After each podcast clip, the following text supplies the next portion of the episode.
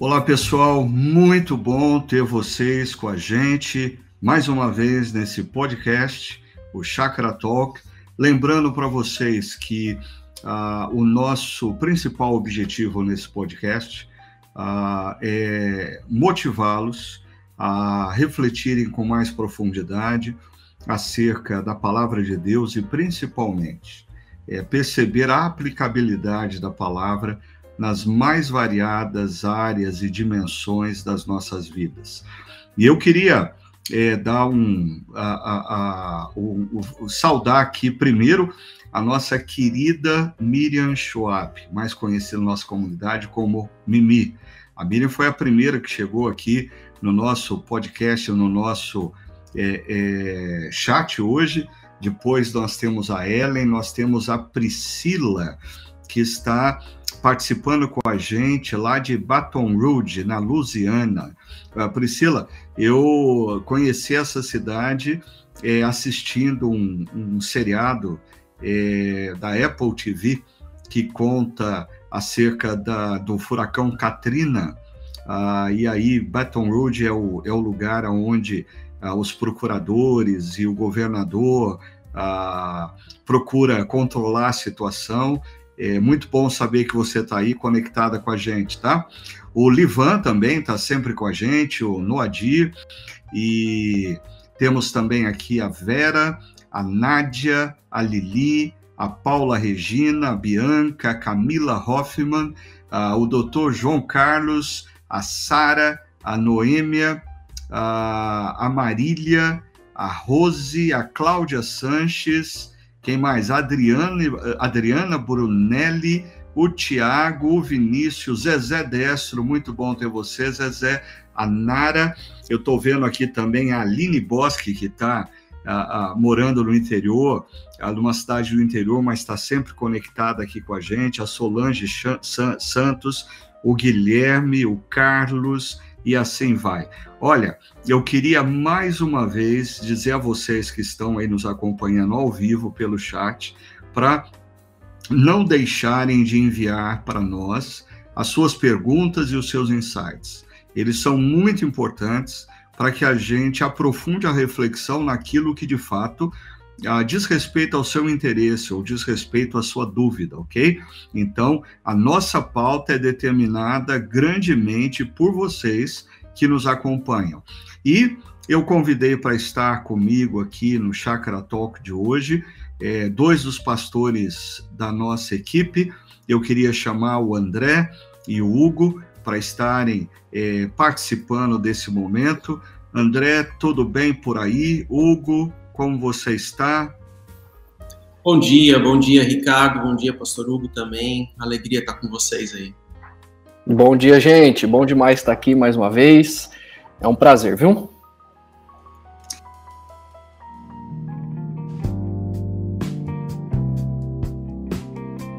Legal. E ontem nós estivemos refletindo sobre é, o, os capítulos 11 e 12 é, do segundo livro de Samuel, naquele episódio é, trágico da vida de Davi, ah, quando ele comete um erro grotesco, ah, e nós falamos sobre o fato de que esse texto, sempre atribuído ou nominado como adultério de Davi, é, hoje nós temos uma percepção mais ampla da situação, não que o adultério não seja um erro, não seja um pecado, mas existe aí um erro, um pecado que antecede ao adultério, que é a questão do poder.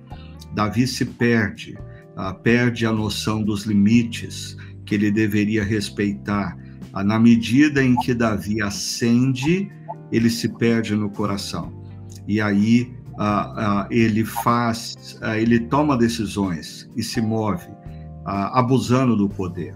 Eu queria é, pedir para o André e para o Hugo, diante de tudo que vocês ouviram ontem na reflexão, é, o que que talvez não tenha sido abordado e que vocês entendem que seria interessante é pontuar, esclarecer ou acrescentar. Fiquem à vontade, André, depois Hugo, por favor.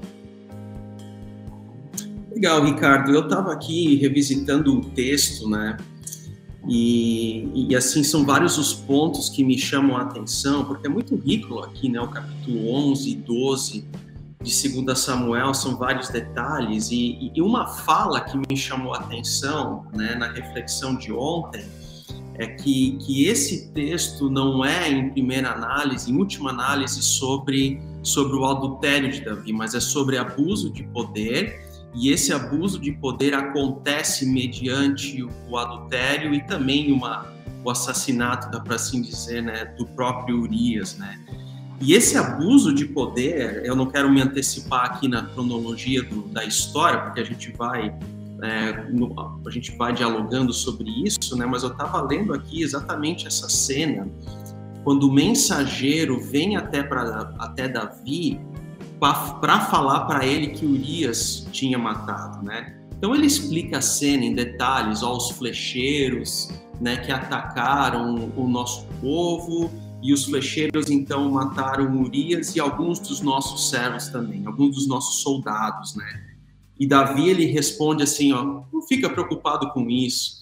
Então assim, o, o abuso de poder ele chega a nos iludir, o abuso de poder ele chega no, a controlar assim a racionalidade né? então como, como, como isso é forte e, e, e, ele perde a lógica até né?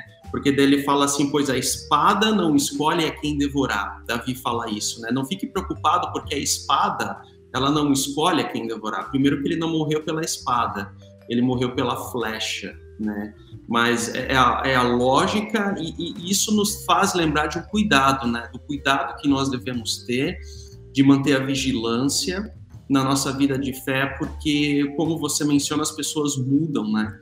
Então, ah, se nós não tivermos essa vigilância, nós somos aqueles que vamos mudar e ter possivelmente uma mentalidade muito diferente do que nós temos hoje. Interessante, André, que você faz menção de um trecho que na reflexão não foi explorado até pela falta de tempo, mas que é muito importante, que são os diálogos que são travados entre Joabe e Davi. E aí eu queria destacar dois elementos desse diálogo, né? Um que você fez menção, que Davi diz: a, olha, a, a espada devora quem ela quer. E, e, é interessante a gente ligar essa fala de Davi com a fala de Natan, quando ele diz: a espada estará sempre presente na sua família. Uhum, uhum. Ou seja, o próprio Davi faz uso da terminologia da espada, que representa a violência, a morte, a desdenhando da situação. Uh, e aí, mais tarde, o profeta Natan diz: Ok, a espada então vai estar na sua família. Olha só o perigo, Sim. né? E, e, uma outra coisa, André, que você é, comentou e me fez perceber é que assim, a, ao pedir para Joabe colocar é, Urias numa posição ofensiva na qual ele pudesse ser ferido e morto, é, Davi não foi responsável só pela morte de Urias. Uhum. Outros homens morreram nessa ofensiva, porque foi uma ofensiva irresponsável. Né? Então, imagina que Davi, para encobrir um erro, ah, ele colocou não apenas Urias numa situação de risco e morte, mas inúmeros outros homens nessa mesma situação.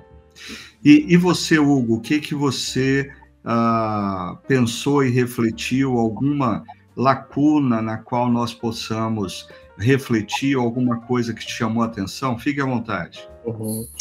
Uh, duas coisas me chamaram a atenção. A primeira delas é que, como já foi aqui uh, colocado, né, ontem e agora o André também colocou, gente, o, o que o pecado faz é cegar a gente. E a gente cria narrativas. Narrativas e justifiquem o nosso erro. E Davi ele está querendo criar uma narrativa para é, primeiro negar a ele mesmo ou não ter que lidar com a consciência de pecado dele. Né? Então, a, como ele próprio disse, a espada mata né, as pessoas. Então ele está criando uma narrativa para resolver um problema dele e não lidar com a consciência. E a segunda questão que Deus, que eu quero apontar, é como Deus ele ele lida com o desenvolvimento da história. Deus ele não impede que Davi tenha uma consci... cons... lide com a consciência dele de maneira errada, né? Mas Deus, num momento da história, ele intervém e ele coloca Davi de frente com o espelho porque ele ama. Ele repreende Davi, ele disciplina Davi e Davi ele tem que assumir o erro dele e ter que dizer eu errei, eu pequei. Né? E, e com isso, Deus está mostrando misericórdia e amor, mas também justiça, porque Deus faz com que é, a, a, justiça saia, é, caia sobre Davi, porque a história vem à tona, né? Natan sabe o que Davi fez, e depois o menino ele também é a justiça de Deus não é aplicada diretamente à vida de, Davi, mas ao filho dele. Né? Então, são essas duas coisas. A narrativa, por conta de uma consciência cauterizada, mentirosa, e a questão da misericórdia e da justiça de Deus para com a gente. Aham.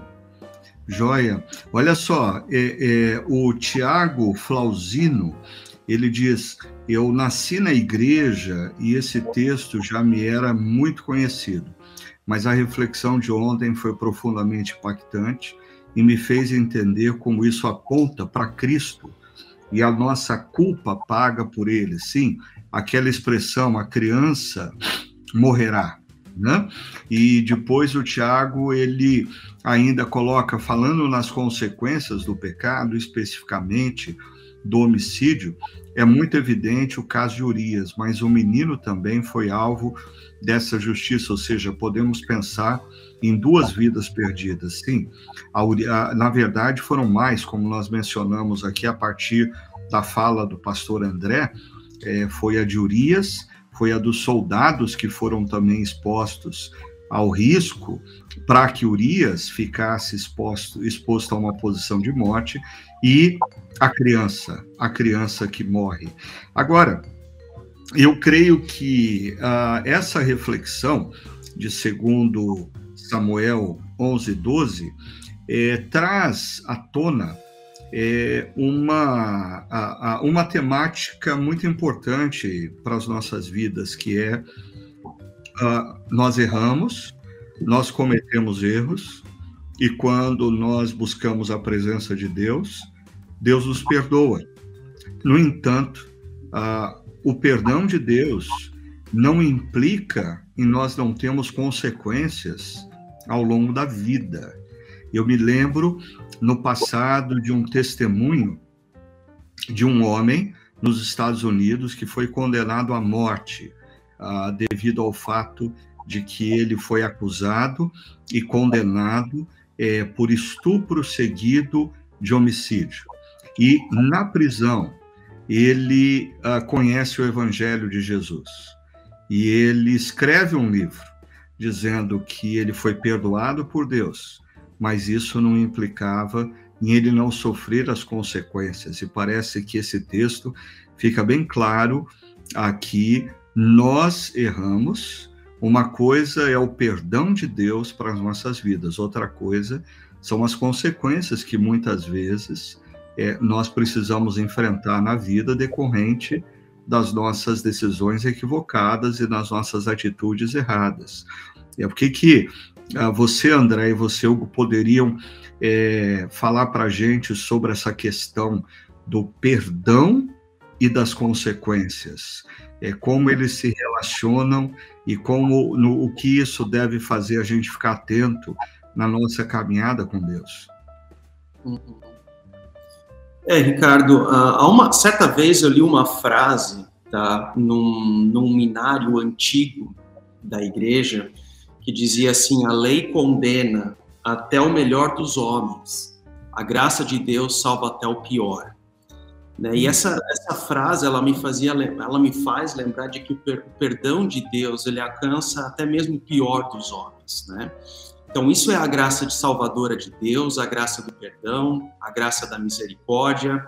da transformação de vida, né? Isso nós não temos dúvidas em relação a isso. Agora, no âmbito civil da vida, nós colhemos os frutos e também as consequências disso, né? Então, por exemplo, uma cena que eu acho muito bonita é quando uh, o Papa João Paulo II houve uma tentativa de homicídio dele nos anos 90, talvez 91, 92, e semanas seguintes aparece uh, o Papa indo até a prisão, uh, tendo uma foto, e há uma foto muito emblemática, onde ele está tendo uma conversa pessoal com aquele homem, né, e perdoando aquele homem. Então, a, aquela cena é uma cena muito bonita, é uma cena muito emblemática, né?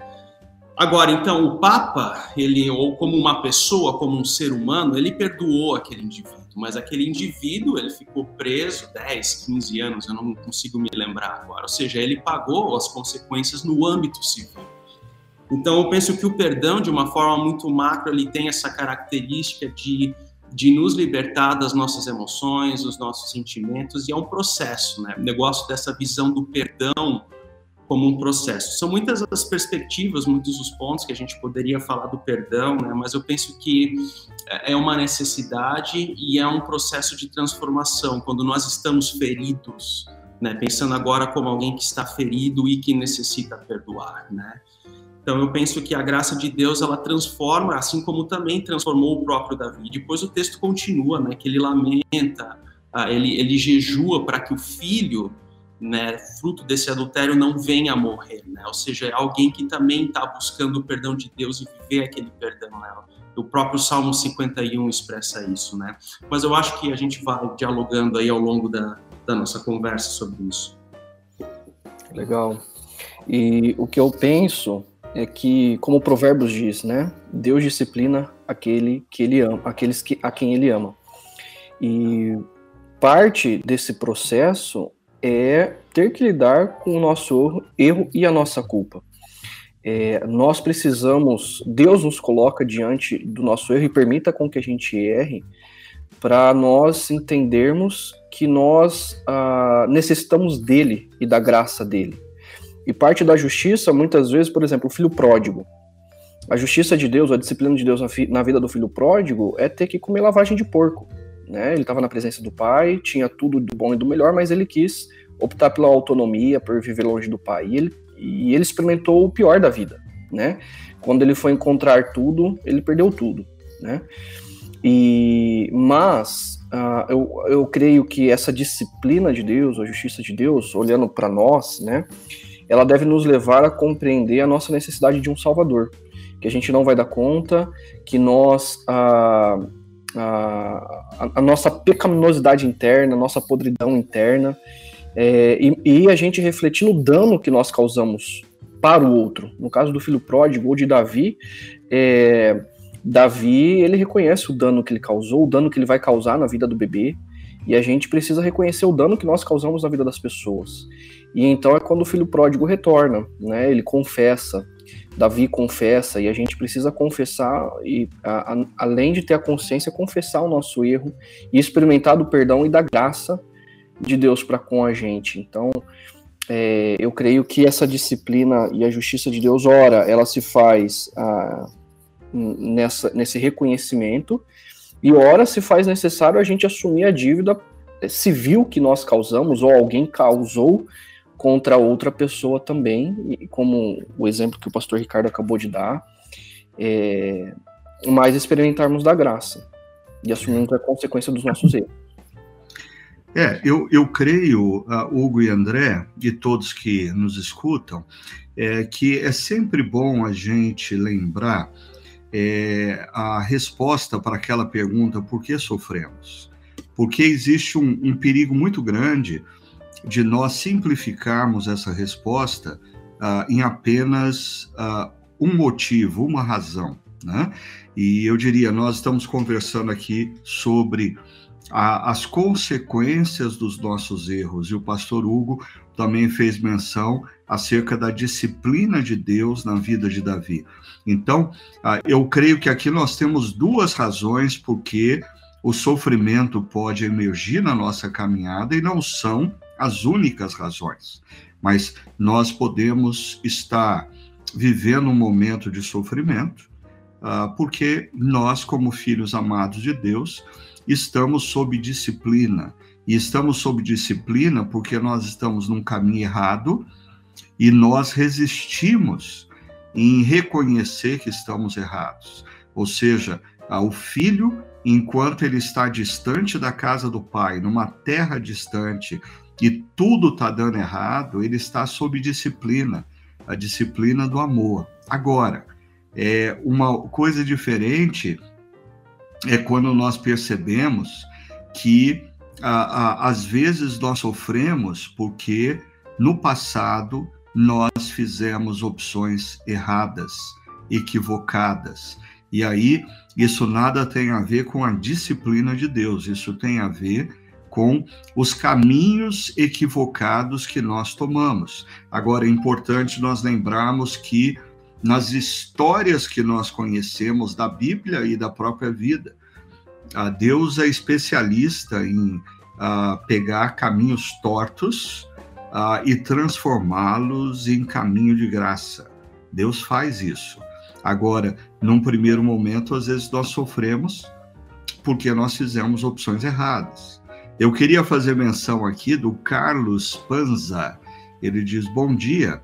A espada, nesse caso, pode ser símbolo de justiça, uma justiça própria.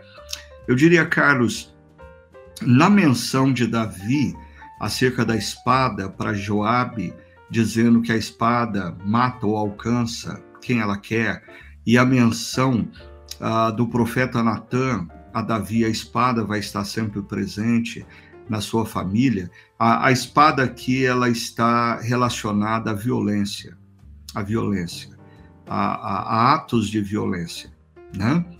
E a, Ellen a Menes, ela também diz Davi foi responsável pela morte de uma família também, uh, ao acabar com o casamento de Urias e Betseba. Destruiu todo o futuro do casal. É verdade, Ellen. É, uh, esse esse é, um, é um outro dano gerado é, pelo adultério. Uh, uma família é destruída. É, às vezes, casais diante do adultério não conseguem reconstruir a relação conjugal e isso gera danos não apenas para o casal, mas também ah, para os filhos desse casal. Eu acho que a gente precisa é, ter em mente como, é, às vezes, um ato impulsivo, um ato de uma vontade não controlada, minutos de prazer, colocam abaixo anos de construção. Minutos de prazer colocam abaixo anos de construção. E o Tiago Flausino está participando ativamente aqui do nosso chat, isso é bom. Ele diz, ele levanta uma pergunta: por conta do abuso de poder referente à postura com a Betseba, imagino que cultural e politicamente, ela não tinha opção de se opor à ofensiva, né, sendo um rei. Hoje isso seria considerado estupro. Faz sentido?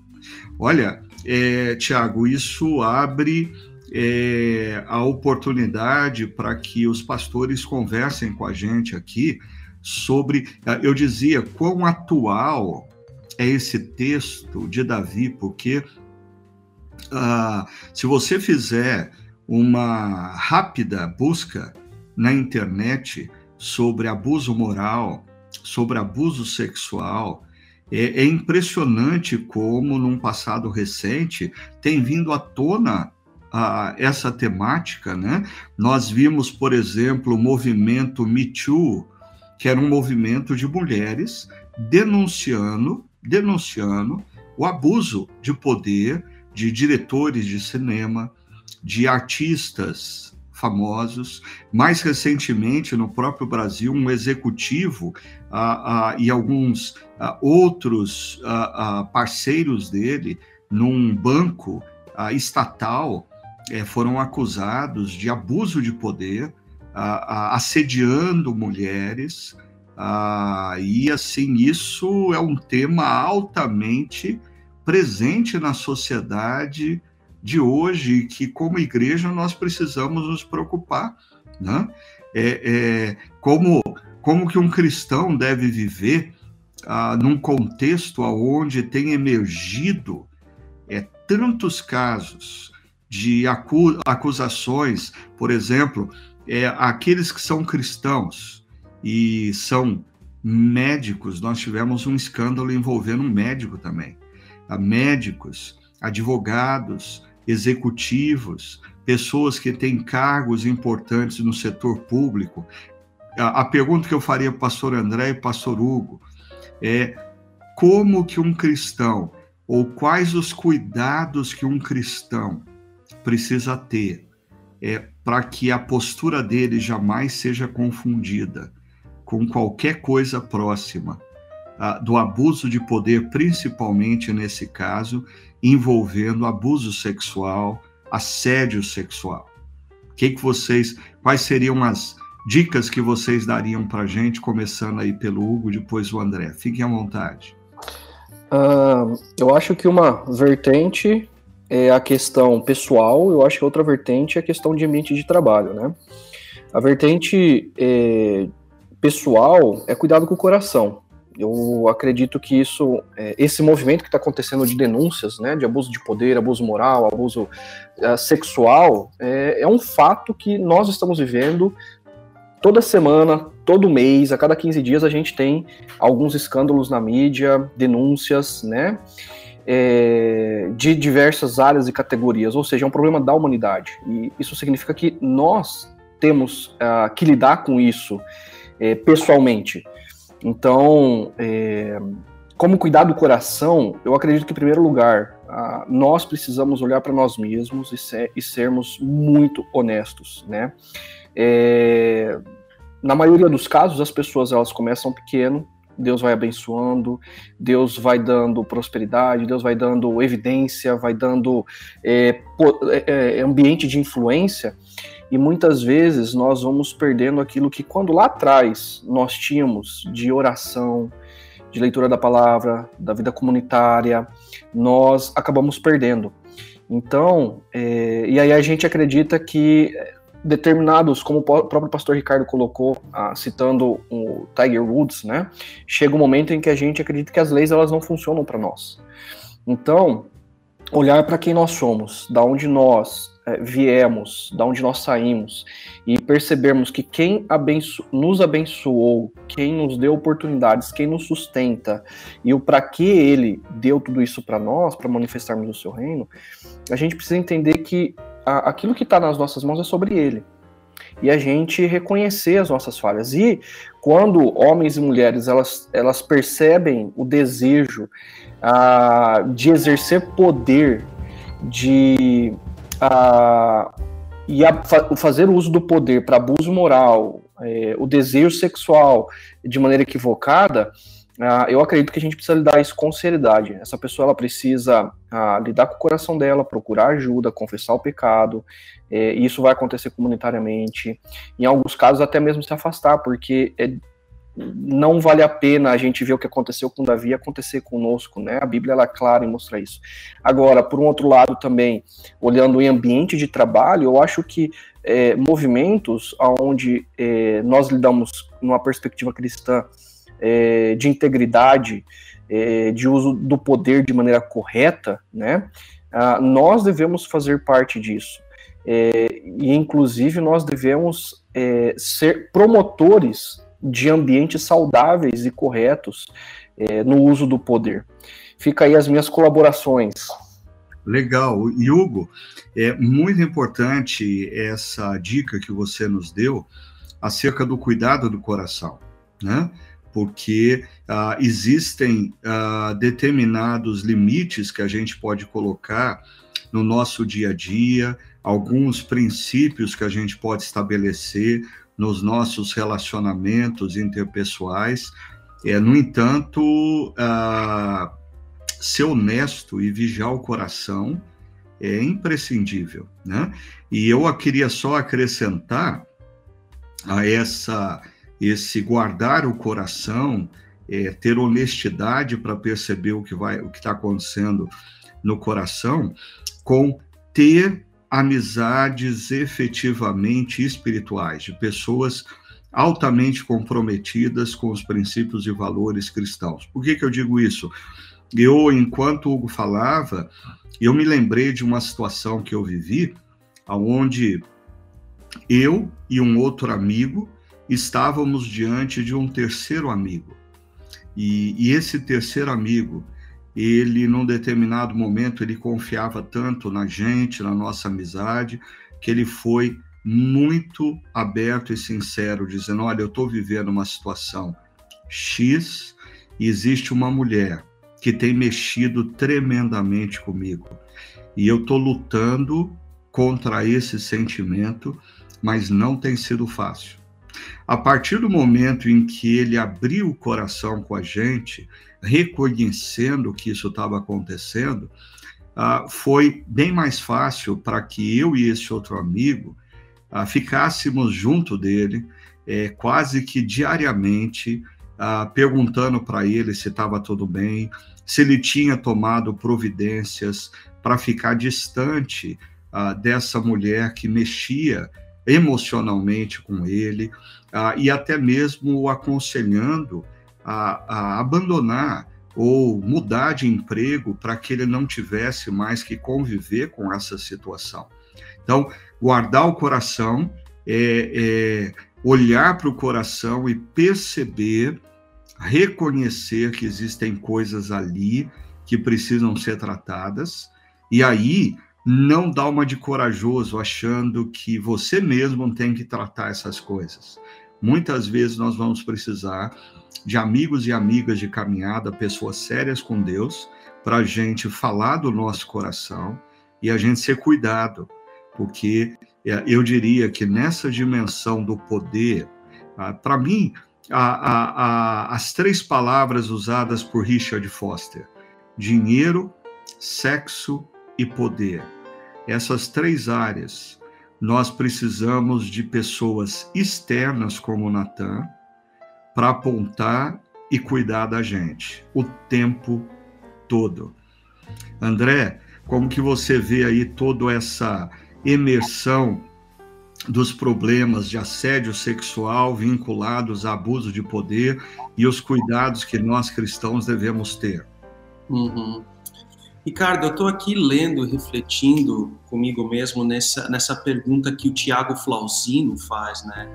Onde ele pergunta se isso hoje não seria considerado estupro, né?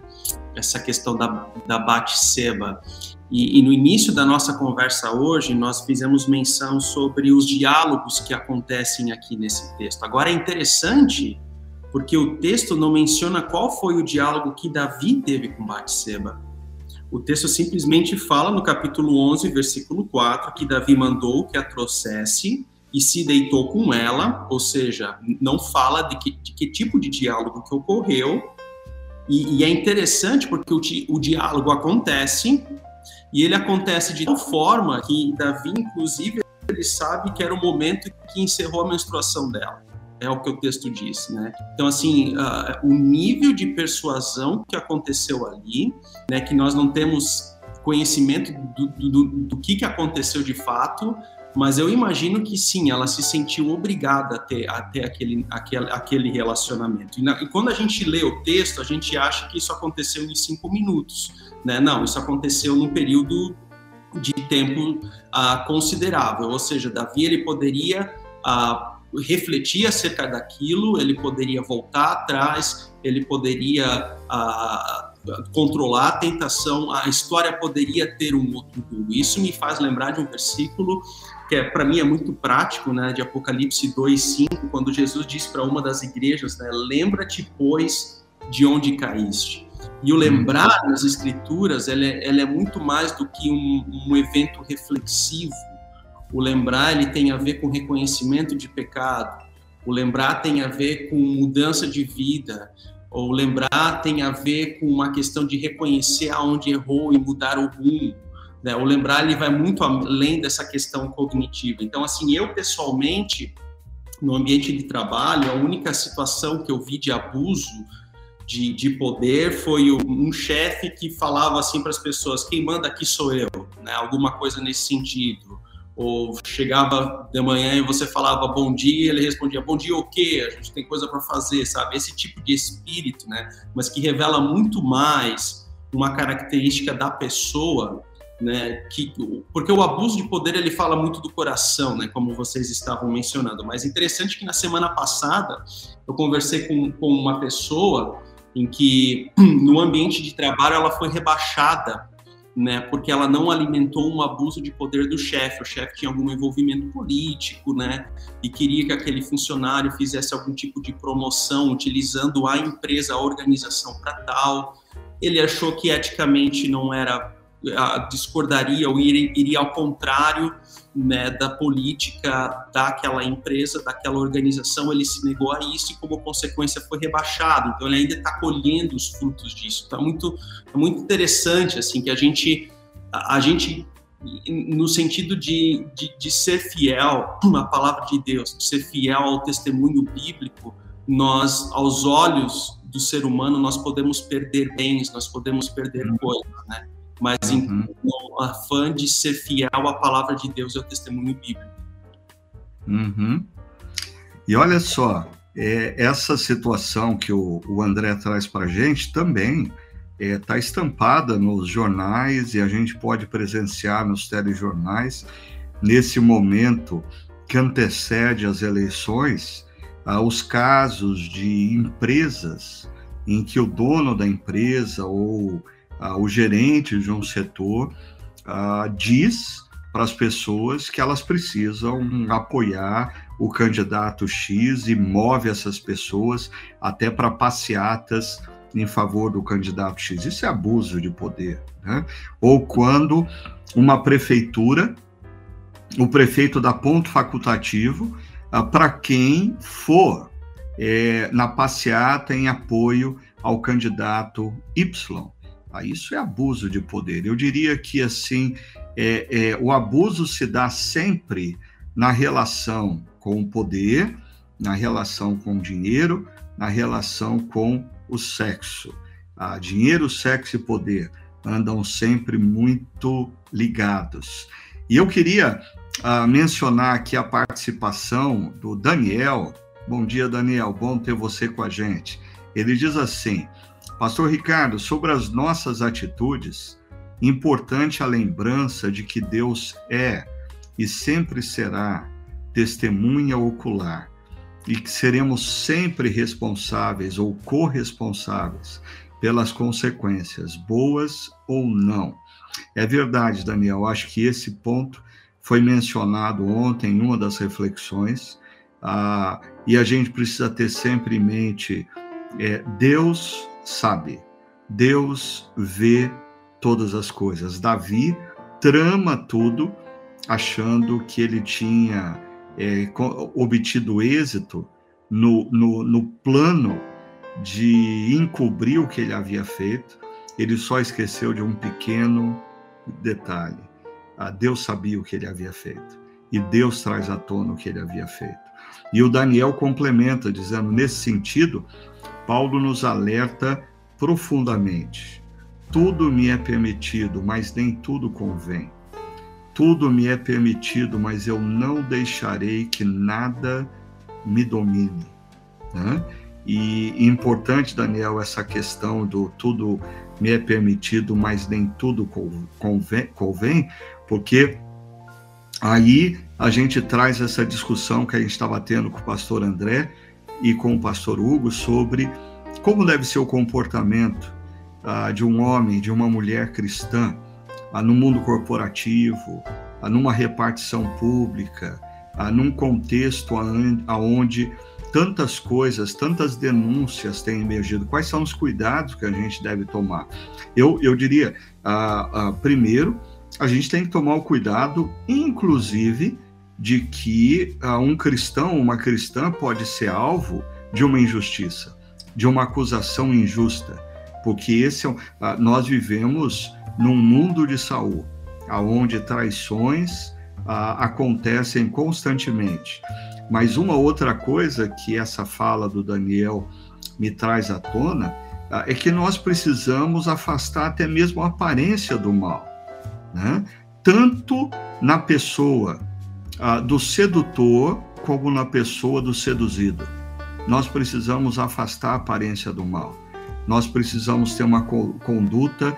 Ah, eu ah, me lembro de uma história que eu ouvi certa ocasião, uma história criada, é claro, de um rei que precisava de um novo cocheiro e aí três se apresentaram. E o primeiro dizia: Rei, eu sou capaz de dirigir a sua carruagem e fazer uma curva num abismo a 10 centímetros do abismo. Um outro cocheiro disse: Rei, eu sou capaz de dirigir a sua carruagem e passar a 20 centímetros do abismo. E um terceiro cocheiro disse: Rei, se eu sei que ali tem um abismo, eu vou reduzir a velocidade e eu vou passar mais distante que eu puder desse abismo.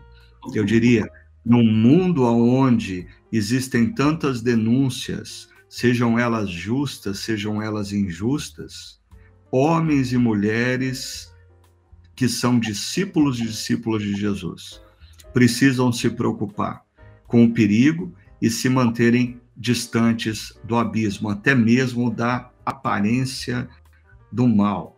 E antes de voltar aí para o André e para o Hugo, eu só queria lembrar vocês que estão nos acompanhando que é, é essa frase fantástica que o pastor André nos trouxe há pouco, agora está no chat, hein? A lei condena até o melhor dos homens, e a graça de Deus salva até o pior, ok? ah, um prêmio para quem descobrir de quem é essa frase, tá bom? Se descobrir antes do nosso do final do podcast, melhor ainda. Mas nós estamos falando que assim, o movimento Me Too tem muito a ver com essa questão do assédio sexual e também a do uso do poder. Recentemente, um banco estatal ah, teve casos de denúncia envolvendo um dos seus diretores principais, também por assédio sexual e, consequentemente, abuso de poder. Mas o Livan nos traz aqui uma questão muito séria. Ele fala do documentário sobre ah, uma das igrejas mais pop ah, no mundo atualmente, que é a Hillsong, e que existe de fato ali. O, o, o seu fundador foi afastado recentemente da igreja por causa disso, e ele diz: esse documentário dessa mega church uh, chamada Hillsong alerta muito sobre a temática do abuso religioso. Perceba, é, é, é, quando nós misturamos abuso de poder com discurso religioso, isso é complicadíssimo. E quando esse abuso do poder se mistura com abuso religioso ah, para tirar benefícios, sejam econômicos, sejam sexuais, aí nós estamos num mundo de saúde. É, André e Hugo, é, como que fica essa temática no contexto das nossas igrejas e dos líderes espirituais, quais os cuidados que ah, ovelhas precisam tomar e cuidados que líderes espirituais precisam tomar. O que, vocês poderiam nos ajudar nesse sentido? Uhum. Até, eu não sei se é o mesmo documentário que o Ivan está mencionando, tá? mas certa vez eu assisti alguma coisa nesse sentido, falando de um dos pastores ah, da Hillsong, no caso dos Estados Unidos, de alguma filial, entre aspas, nos Estados Unidos, em que ele também comete adultério. Mas é interessante que nesse documentário, o documentário conversa com a moça, com a mulher pela qual ele cometeu adultério. E ela também revela um pouco do diálogo que ela teve com ele, né? E ela pergunta para ele, mas e aí, o teu casamento, como é que tá? Por que, que você quer isso? O teu casamento tá bem? E ele fala, não, tá bem, ou seja, ele apenas tinha uma solidão, ele queria uma adrenalina né, diferente, e ele utilizou daquele cargo enquanto pastor para né, abuso de poder e cometer adultério. Então parece-me que, que o abuso de poder, ele tanto religioso como em outras áreas éticas, ele é apenas um, ele é o topo do iceberg, porque embaixo do iceberg existe todo um cuidado do coração não resolvido. E a partir do momento em que a gente não, não compreende, não entende isso, então a gente, nós somos presas fáceis né, para sermos alvos da, de abuso, de qualquer forma de, de, de pecado, né, de uma forma mais macro. Né? Inclusive, ontem eu conversava, eu estive, num aniversário de criança junto com as minhas filhas, eu conversava com um dos pais que lá estavam, que eu não conhecia, e, e pelas tantas, eles não sabiam naquele momento que eu era pastor, né? E naquele momento uh, eles falaram que ah, hoje no, no, culto da manhã o pastor falou que isso, isso, aquilo era o pecado, assim, de uma forma muito abusiva. Mas quando eu olhei para ele, eu vi que ele também era obeso, então isso também é pecado, né? Ou seja, as pessoas, elas, elas na, nas falas mais simples, elas demonstram muitas vezes abuso de poder, abuso da fala, e não reconhecem nem mesmo a forma como a, a, graça de Deus ela também pode nos transformar, né, em todas as áreas da vida. Então eu penso que como como líderes religiosos a gente precisa as pessoas precisam estar muito atentas na forma como as coisas são colocadas, né? E, e o abuso de poder muitas vezes ele é somente o topo do iceberg por debaixo do, do, da, da, da, água, da superfície, está muito mais revelando como é o coração da pessoa e como é que ela se posiciona no dia a dia com os outros. Né? É, eu, inclusive, o, o, o Livan, ele, ele aponta para esse problema que aconteceu na Hillsong, e o André está certo, ah, houve o problema com o fundador, houve o problema com o pai do fundador, e ah, Outro problema foi levantado numa das igrejas Hillsong ah, nos Estados Unidos. Agora, é, vamos deixar claro, esse problema não é exclusivo da Hillsong. Uhum. É, nós, ah, recentemente, ah, emergiu nos Estados Unidos um escândalo ah, na Igreja Batista do Sul, referente a pastores e líderes que se omitiram, se omitiram diante de casos de abuso de poder relacionado a assédio sexual, ou seja, eles tomaram conhecimento ou eles perceberam alguma coisa estranha e eles não fizeram nada a respeito disso. Então, vamos deixar claro uma coisa, né? Assim, é, Davi é culpado pelo abuso do poder ah, num contexto de assédio sexual e de violência contra a vida de Urias. No entanto, o, o, o, André fez menção do diálogo que eu não pus na nossa reflexão de Joabe e Davi, e o diálogo, a troca de correspondências entre Joabe, o general, e Davi, para mim revela que Joabe sabia que algo estranho estava acontecendo. Mas Joabe foi cúmplice. Joabe se omitiu diferentemente de Natã, que teve a coragem de entrar no palácio e não se omitir, dizer: você está errado. E olha, ele fala isso para a autoridade máxima de uma nação. Né? Então, acho que a gente precisa tomar cuidado para nós não sermos o agente do abuso de poder, seja na dimensão sexual, econômica, uh, sociopolítica, mas eu acho que a gente precisa tomar muito cuidado para a gente não se omitir diante de situações ao nosso redor, na nossa família, no nosso contexto de trabalho. Quantas vezes uma pessoa está sendo assediada moralmente ou assediada sexualmente no trabalho e a gente faz de conta que não está vendo, por quê? Porque a gente quer defender o nosso emprego como discípulos de Cristo, nós não podemos fazer isso. Isso é muito sério. E assim, nessa história nós temos a omissão. E eu queria só voltar para a questão é, da igreja, porque em um desses casos que emergiu nos Estados Unidos de omissão, né, é, tem até ah, um, um pastor considerado um ícone da teologia reformada, que ele era sócio de uma casa de massagem e ele levava massagistas com ele nas conferências dele, e ele alegava ah, para essas massagistas que, devido a, a, a, a todo o serviço que ele prestava para Deus, Deus o recompensava com a massagem dessas mulheres. Misericórdia. Isso existe. E, e aí eu acho que assim, eu queria perguntar para vocês é, como, porque ah, no nosso podcast eu sei que pastores também escutam o nosso podcast e muitos líderes da nossa comunidade é, assistem ah, e refletem sobre o nosso podcast. Ah, e outros são líderes nas suas empresas e corporações. Então, a pergunta que eu faria para vocês é como que, por exemplo, no contexto de uma igreja cristã, nós podemos estabelecer é, estruturas, ah, princípios que protejam a igreja, as pessoas e os seus líderes de toda essa situação que envolve abuso de poder, assédio sexual, ah, problemas financeiros e assim por diante. O que, que vocês sugerem, começando aí pelo Hugo? Hugo, o que, que a gente pode é, é, é pensar uh, como importante, seja na estrutura, seja nos princípios, para evitar esse mal? Uhum.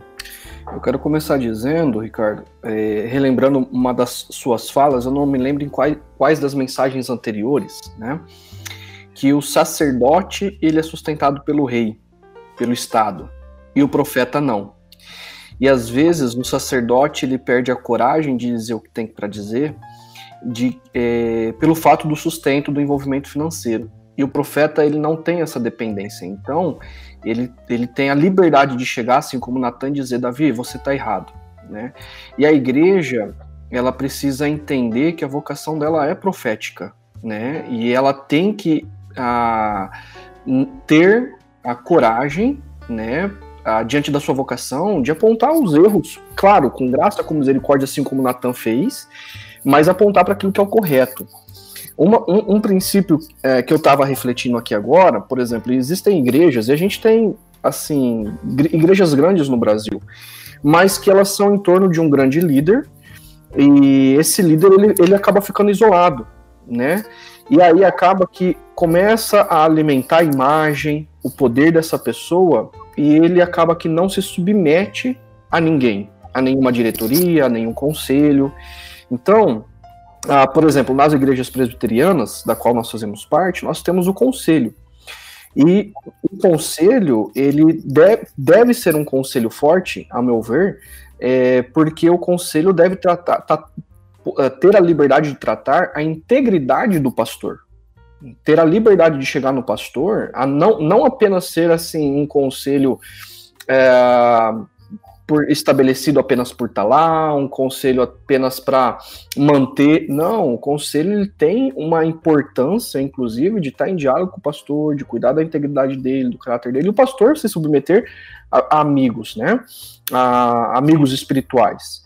Ah, e uma segunda questão, que pelo menos na chácara eu acho isso muito belo, é, para quem não sabe, nós temos uma equipe pastoral e nós ah, temos a liberdade de conversarmos uns com os outros, de nos submetermos, de prestarmos conta, né? Às vezes de abrirmos o nosso coração. Então, é, eu a, creio que os pastores precisam se submeter uns aos outros, se submeter a, a, a amigos espirituais ah, que possam dizer é, o que precisa ser tratado de, diante do caráter, porque como esses pastores que foram mencionados aqui norte-americanos, ah, possivelmente, eu não conheço a realidade deles, mas eles estavam num nível de tão isolamento que ninguém chegava para tratar do caráter deles e eles se submeterem a alguém, né? Então, como você acabou de mencionar, Ricardo, ah, Deus me recompensa, cara, isso é completamente é, antibíblico, né? André, o, o, o Hugo fez menção aí do, uh, da estrutura do contexto presbiteriano, onde uh, o conselho da igreja, da, formado por presbíteros, tem a responsabilidade de acompanhar os pastores, e eu diria o próprio presbitério. Infelizmente, os presbitérios ganharam uma conotação mais política do que pastoral, mas os presbitérios deveriam ser um espaço aonde uh, fossem avaliado o comportamento, a liderança é, dos pastores, o quão correto eles estão caminhando, quão abusivos eles estão sendo. E no contexto luterano, existe algo que uh, seja uma tentativa uh, de se cuidar do pastor e das comunidades? Uhum.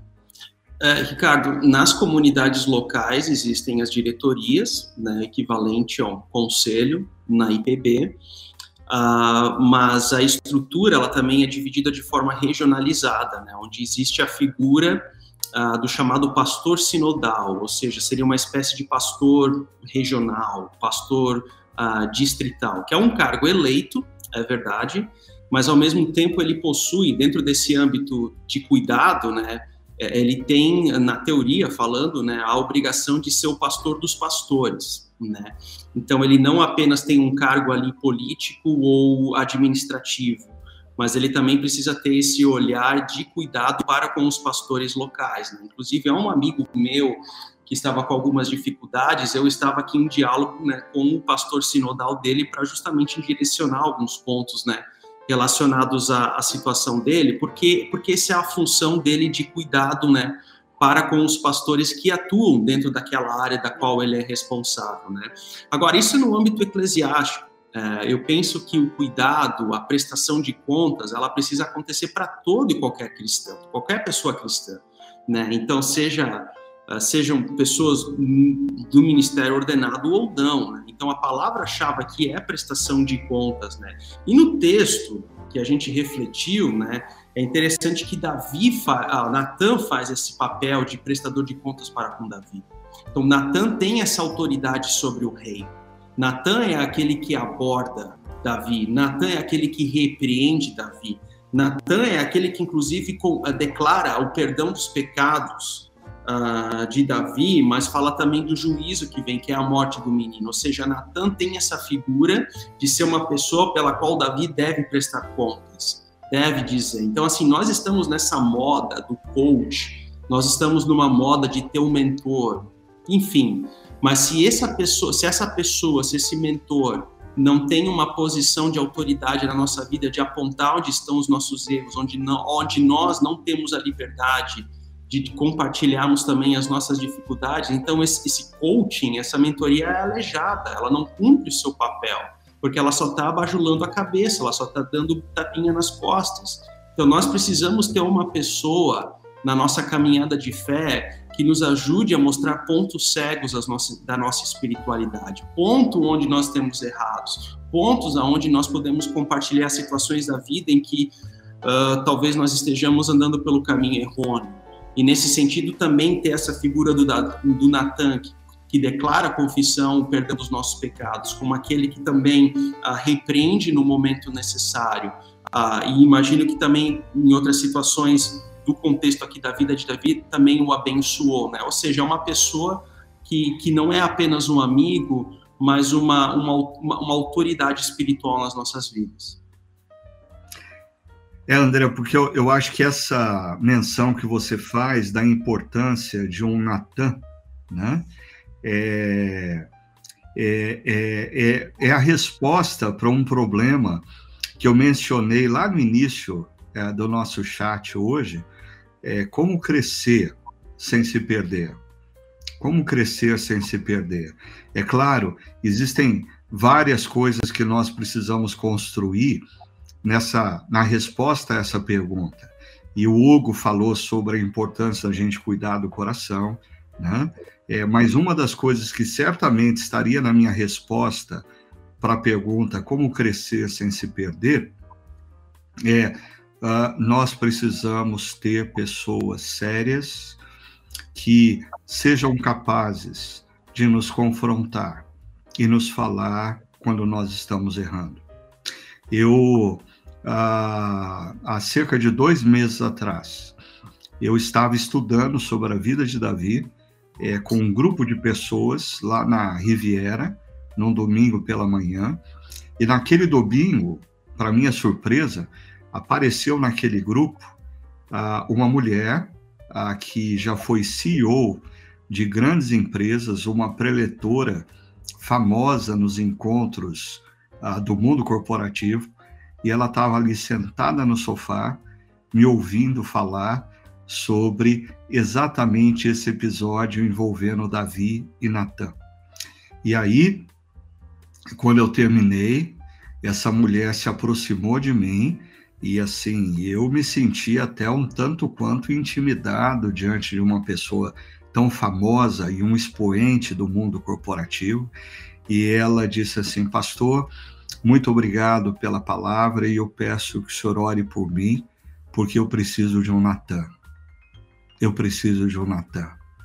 Ou seja, aquela mulher reconhecendo que ela precisava de alguém que tivesse a coragem para dizer para ela quando ela estava errando, quando ela estava pegando caminhos equivocados.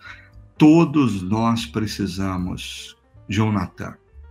Todos nós precisamos de um Natan.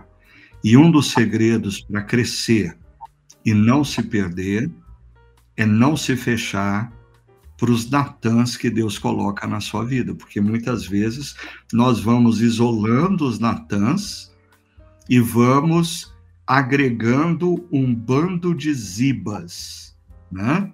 Gente que nos ajula é porque quer estar tá perto de quem tem o poder e ziba não vale a pena você ter no grupo de amigo íntimo. A ziba ele ah, migra para quem tem o poder. Então cuidado, é, escolha alguns natãs para estarem com você e evite intimidade com zibas. Se você não, não ouviu acerca da reflexão anterior, que inclusive alguém fez menção aqui, o Daniel, sobre ziba, vai lá e procura conhecer um pouquinho sobre o perigo de ter na sua rede de relacionamentos zibas. Mas eu queria caminhar para o nosso final, mas antes mencionar ah, algo que a Bárbara, a Bárbara Fernandes coloca no nosso chat, Bárbara, eu, eu achei muito importante o que você colocou. Eu preciso mencionar isso para todos nós aqui. Olha só, a Bárbara diz assim: a minha sugestão é que cada vez mais seja falado sobre graça e misericórdia, para que pessoas, tanto líderes, pastores quanto membros, não tenham receio de abrir e falar sobre os seus erros e pecados. Ah, obrigado, Bárbara. É uma grande verdade isso que você está mencionando. Ah, nós precisamos construir nos nossos grupos pequenos, nas nossas equipes pastorais, no nosso relacionamento com irmãos e irmãs da comunidade cristã, ambientes seguros ambientes seguros, ambientes em que nós não tenhamos dúvida alguma de que nós somos amados, mesmo quando nós erramos. Mesmo quando nós erramos. Ambientes seguros vão propiciar a nós falarmos dos nossos erros e dos nossos pecados, na certeza de que nós seremos acolhidos, não os nossos erros e pecados. Os nossos erros e pecados podem ser confrontados, como Natan fez, mas a nossa pessoa será acolhida e será cuidada. Então, queria que vocês todos que estão tendo contato com esse podcast refletissem sobre a importância dos nossos grupos pequenos se tornarem é, ambientes seguros, as nossas relações, nós temos amigos espirituais uh, com os quais nós possamos compartilhar os nossos erros e pecados, na certeza de que, apesar do nosso erro e pecado ser refutado, a nossa pessoa, a nossa pessoa continuará sempre sendo amada. Obrigado por essa lembrança, viu, Bárbara? E eu queria caminhar aqui para o final do nosso podcast hoje, pediram para o pastor André e para o pastor Hugo trazer para o nosso pessoal um desafio final. Nós falamos sobre muita, muita, muitas questões relacionadas a abuso de poder, envolvendo assédio uh, sexual, esbarramos na questão é, da corrupção, do uso do, do, do poder para benefício econômico, pessoal, falamos como isso está presente no mundo corporativo, como isso está presente na sociedade, infelizmente, está presente também na igreja. E ah, o que, que vocês teriam a dizer? Qual seria o desafio ah, final que vocês ah, nos dariam sobre esse tema? Por favor. Ricardo, eu gostei muito dessa tua fala agora sobre os espaços seguros, né? Isso eu estava aqui refletindo comigo mesmo e, e, e, como é importante a gente ter esse espaço seguro, criar espaços seguros, onde o nosso cônjuge pode né, cometer erros e mesmo assim crescermos juntos, onde nossos filhos podem eventualmente cometer erros e crescer juntos, onde pessoas na igreja, quando elas cometem erros, elas possuem esse espaço seguro para crescer e amadurecer a partir dali, daquele erro. E lendo novamente o texto, Natan foi esse espaço seguro para Davi, foi esse ambiente seguro para Davi. Inclusive na mensagem de ontem você menciona algo que é muito interessante, né?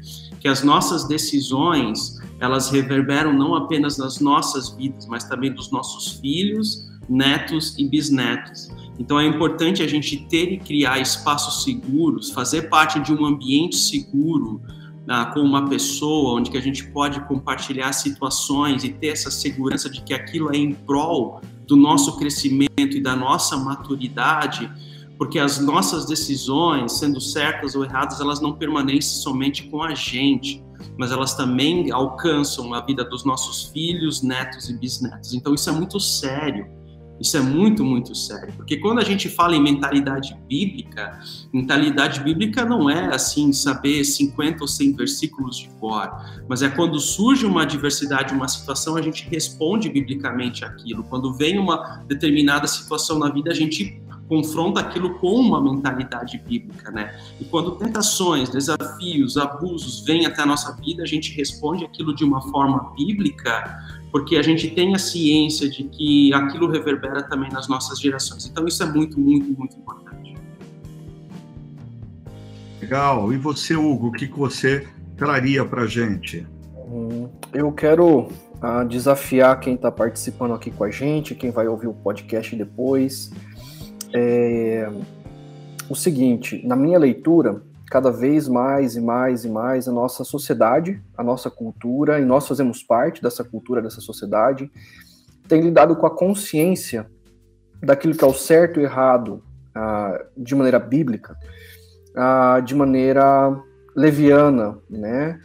E porque a gente, nós somos uma geração que não gosta de que apontem o dedo para nós e, e, diga você está errado, é, você passou dos limites, é, isso é um equívoco, é, e foi o que Davi fez. E quanto menos nós lidamos de maneira séria com a nossa consciência dentro dos princípios e valores bíblicos, mais cegos nós vamos nos tornando, e foi o que aconteceu com Davi. Então, meu incentivo a você é na medida em que você vai se debruçando nas escrituras, vai percebendo os princípios e valores bíblicos, como o André acabou de incentivar, vai, vai aparecer nas situações da vida, você responda de maneira bíblica não apenas com as situações, mas diante da sua consciência. É, nós falamos bastante hoje sobre a maneira ah, do abuso de poder é, político, sócio é, político, econômico, o abuso sexual, e eu não sei o que você está vivendo, quais são os seus desafios, mas uh, lide com consciência. Se aquilo que você está vivendo, as tentações, os pensamentos, uh, não pertencem aos princípios e valores bíblicos, lide com seriedade com você mesmo, para não cair no erro de Davi. Arrependa-se, procure Natãs na sua vida, seja nos grupos pequenos, amigos de caminhada, amigos espirituais da caminhada cristã, e mais lide com você mesmo também, com seriedade, com uma consciência mais sensível à vontade de Deus para sua vida. Que Deus te abençoe. Legal, obrigado Hugo, obrigado André pela participação nesse podcast. Eu queria é, dar a minha palavra final é, sobre é, crescer e não se perder. Lembrando algo que foi dito na reflexão, que o problema não está ah, no fato de crescermos, de ascendermos socialmente, ascendermos politicamente, ascendermos economicamente. O problema não está em ascender. Ah, Deus, ah, ao longo da história, fez com que José ascendesse ao poder no Egito, Daniel ascendesse na influência na Babilônia, Neemias ah, se tornasse um governador de influência na reconstrução dos muros, o problema não está em ascender, o problema está ah, em como nós cuidamos do nosso coração para mantermos a nossa dependência de Deus, mantermos a nossa integridade ah, e mantermos a nossa responsabilidade para com o próximo, na medida em que nós ascendemos politicamente, economicamente, socialmente. E ah, uma das coisas que foi mencionado nesse podcast, e que eu insisto, a importância de nós termos Natãs em nossas vidas.